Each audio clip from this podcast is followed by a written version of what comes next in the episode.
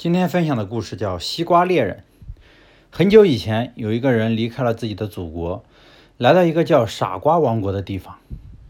不久，他看到一群正要收割小麦的农民，惊恐地从地里跑了出来。地里有一个怪物，他们告诉他。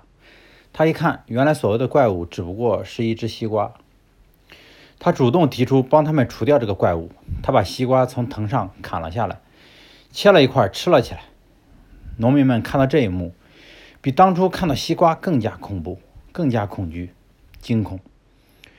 于是，他们要用草干草叉把这个人赶走，嘴里还喊着：“要是不把他赶走，他接下来就该杀我们了。”不久以后，又有一个人来到这个傻瓜王国，遇上了同样的事情。他并没有帮助当地人除掉怪物，相反，他也认为这个怪物很危险。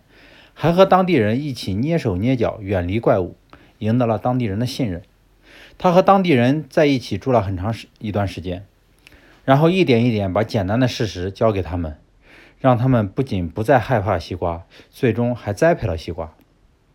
第一个人的做法可能消除了眼前的问题，但这未必能够安抚傻瓜们，因为他们仍保留了当初的那份恐惧。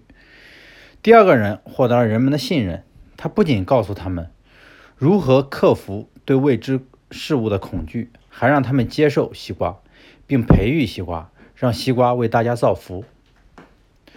不要害怕在生活中遇到的西瓜，而要接受它们，并学习如何掌握这种新知识，让它为自己和身边的人造福。